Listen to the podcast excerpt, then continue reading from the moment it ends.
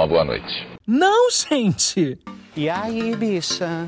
Quem é você? Bom dia, bicha. Seu jornaleco em áudio que é para você começar o dia bem informado. Tudo, ou quase tudo, que virou notícia sobre a comunidade LGBTQIAP+. Quinta-feira, 13 de janeiro de 2022. Vamos aos destaques de hoje. 2S LGBTQQIA+. Conheça a sigla que o primeiro-ministro Justin Trudeau usa no Canadá em seus textos. Homem gay na Bahia tenta doar sangue e é impedido pelo Emoba. Bola Dentro, camisa do Vasco em apoio à comunidade LGBTQIA+, é indicada a prêmio de melhor ação social. Olá, eu sou GG e este é mais um Bom Dia Bicha, seu podcast diário de notícias LGBTQIAP+. Deu no G1.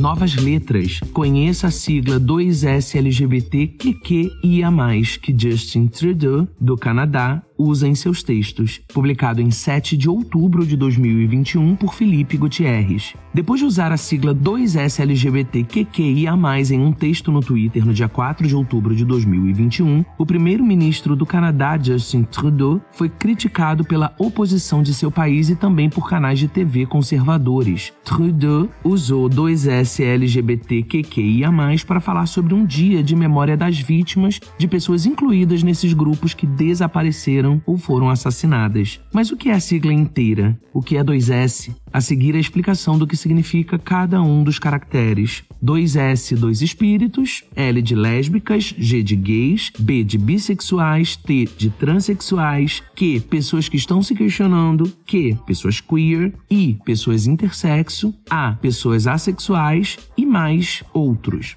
Dois espíritos é uma expressão que alguns grupos indígenas da América do Norte usam para se referir à população LGBT. Eles dizem que os LGBT têm dois espíritos, o espírito de homem e o de mulher. Isso não é algo que foi discutido pela comunidade, é algo local diz Renato Viterbo, vice-presidente da Associação Parada LGBT+, de São Paulo. Seis políticos que se identificam dessa forma foram eleitos para o parlamento do Canadá na eleição passada. A ideia de ter tantos caracteres na sigla é para que cada um dos diferentes grupos se sinta representado. No entanto, diz Viterbo, as adições de letras à sigla deveriam ser discutidas em encontros e convenções. Grosso modo, as letras da sigla se dividem em duas categorias. Identidade de gênero é a forma como a pessoa se apresenta na sociedade, seja mulher, homem ou uma pessoa que não se encaixe no padrão binário da sociedade, ou até mesmo sem gênero. Orientação sexual é a característica da pessoa preferida para relacionamento, se com pessoas do mesmo gênero ou não. Há quem use a letra A de assexual na sigla, mas essa é uma letra que causa alguma controvérsia, pois não se trata de identidade de gênero e nem de orientação sexual, uma vez que a pessoa assexual pode ter relações amorosas com qualquer gênero.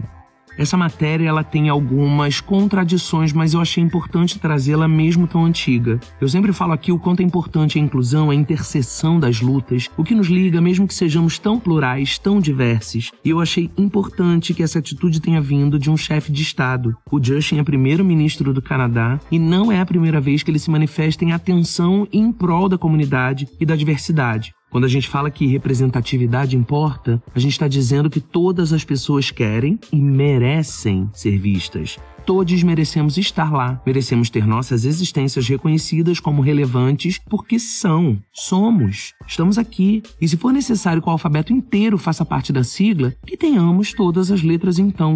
Eu acredito que uma das coisas mais lindas sobre nós, sobre a nossa comunidade, é que a diversidade, a pluralidade, isso tudo é a nossa riqueza, é o que nos torna lindes. Reconheçamos o poder de sermos exatamente quem somos. Deu no G1. Grupo Gay da Bahia compartilha denúncia de homofobia contra homem que tentou doar sangue na Emoba, publicado em 9 de 1 de 2022 por redação G1 Bahia. O grupo gay da Bahia compartilhou no sábado, dia 8, através de suas redes sociais, uma denúncia de homofobia contra a Fundação de Hematologia e Hemoterapia da Bahia, a Hemoba. De acordo com o grupo, um homem gay teria sido impedido de doar sangue na unidade de Senhor do Bonfim, município no norte da Bahia. Na publicação, o homem que não se identificou conta à Fundação Hemoba que não conseguiu fazer a doação mesmo após apresentar exames feitos há oito dias. Mesmo com todos os meus exames de DSTs, doenças sexualmente transmissíveis, atualizados, não aceitaram. Escreveu. O G1 tentou contato com o Grupo Gay da Bahia para conseguir mais informações sobre o caso, mas até a última atualização desta reportagem não obteve resposta. De acordo com a EMOBA, os critérios seguidos na triagem médica são os mesmos para todos os voluntários, independentemente da identidade de gênero e orientação sexual. Após decisão do Supremo Tribunal Federal em junho de 2020, a pergunta sobre relação sexual de homem com outro homem nos últimos 12 meses foi excluída do questionário de triagem clínica para doação de sangue. Ainda segundo o órgão, a triagem médica é sigilosa e por isso o motivo da inaptidão do homem não pôde ser revelado. Ainda que não tenha podido ser revelado, acredito se tratar sim de crime de homofobia. Até quando seremos preteridos de fazermos coisas ditas normais simplesmente por sermos quem somos? Essa frase aqui é do Damas e a dor de todos nós. Por quê? A doação de sangue salva vidas, todas as vidas. A gente tem que quebrar tudo sim, porque a gente está sendo impedido de salvar vidas. Essa decisão do STF veio romper com um impedimento absurdo, arbitrário, que nos colocava num lugar de diminuição bizarro, nos humilhava e que nos impedia de salvar vidas. Isso caiu e vai cair qualquer pessoa, qualquer entidade que mantiver essa discriminação escrota. Vai cair porque a gente vai gritar. E eu optei por colocar essa matéria nesse episódio, mesmo sem a certeza de que se trata desse caso, porque eu tenho absoluta certeza de que isso está acontecendo Brasil afora e a gente tem que denunciar. deu no Vasco Notícias. Camisa LGBTQIA+, do Vasco é indicada a prêmio de melhor ação social. Publicado em 7 de janeiro de 2022 por Tauan Montalvão. A camisa utilizada pelo Vasco da Gama no Dia Internacional do Orgulho LGBT, que é comemorado em 28 de junho, está concorrendo ao prêmio de melhor ação social no futebol. Recorde em vendas, a camisa LGBTQIA+, foi elogiada em todo o mundo, reforçando mais uma vez a luta do clube por causas sociais. No jogo em que aconteceu o lançamento, o ex-atacante Cruz Maltino, Herman Cano, teve um ato que ficou marcado na história do futebol brasileiro. Ao balançar a rede na vitória por 2 a 1 sobre o Brusque, Herman Cano ergueu a bandeira bandeira LGBT para homenagear o Dia Internacional do Orgulho LGBT. O gesto repercutiu em várias partes do mundo. Vale ressaltar que a camisa LGBTQIA+, do Vasco não agradou a torcida em sua totalidade. Mais que isso, dentro do elenco Cruz Maltino houve divergência. A exemplo do zagueiro Leandro Castan, que se manifestou contra através de postagem em rede social.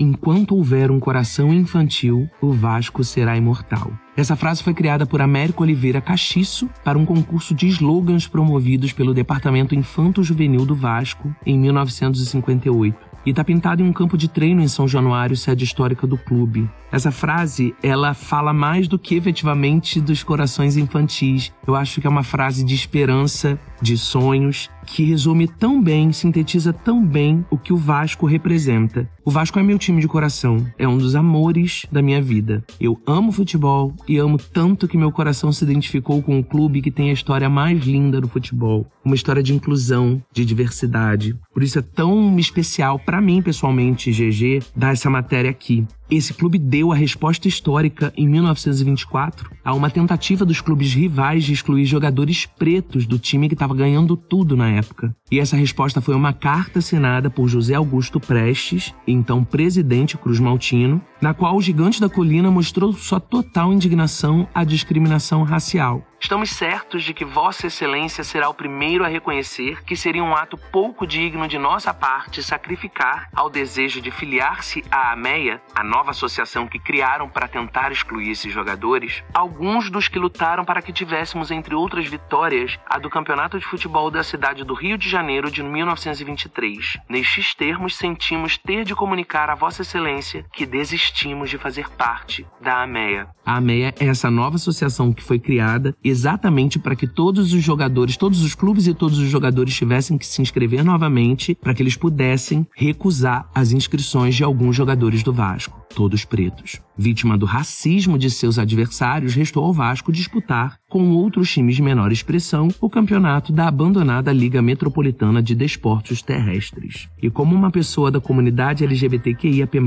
vascaíno de todo o coração, é um privilégio testemunhar, no meu tempo, o que esse time, que hoje não está no melhor da sua forma, ainda pode fazer fora de campo. O que o Vasco fez com o lançamento dessa camisa, o que o Herman Cano fez no dia do jogo, no dia 28 foi lindo e vai ficar marcado para sempre na minha memória e na memória de todas as pessoas da comunidade LGBTQIAP+, independentemente de time, porque é sobre as nossas vivências, é sobre as nossas existências e é sobre um time que não tá no melhor da sua forma, num ambiente extremamente preconceituoso como é o esporte, como é o futebol, fazer o que fez. O link para votação tá na descrição do episódio e eu queria muito pedir para todo mundo votar lá. Chegamos ao final de mais um Bom Dia Bicha e hoje a gente vai direto ao que interessa porque foi o corre gravar esse episódio. A vida dos podcasters e programas diários independentes é uma loucura, meninas. Queria aproveitar antes da gente se despedir para mais uma vez chamar todo mundo, quem tem uma boa ideia, uma iniciativa bacana. Uh, a gente está com espaço aqui para falar do seu projeto. Se você tem um corre para e sobre a comunidade LGBTQIAP+, ou conhece alguém que tenha, manda mensagem de voz lá no Anco contando um pouco mais, chamando os ouvintes para conhecer você, o seu projeto ou o que você quiser divulgar. Pode mandar mensagem de voz também na Do Twitter ou no direct do Instagram. Os nossos arrobas estão na descrição do episódio, juntamente com os links para as matérias completas. A gente quer disponibilizar um minutinho no episódio para você, tá? Se preferir, pode mandar por e-mail lá no quilbichapod@gmail.com. O Bom Dia Bicha conta com identidade visual e edição de Rod Gomes, pesquisa de Dan Pereira, roteiro de Dan Pereira e GG, eu mesmo, que além de apresentar, também faço a produção geral. O programa faz parte do feed do Kill Bicha, um podcast queer, que está no selo Fio, a rede ativista de vozes. Ouça os outros episódios, compartilhe nas suas redes sociais, não deixe de nos marcar e de nos seguir. Beijo, beijo, boa quinta e até amanhã.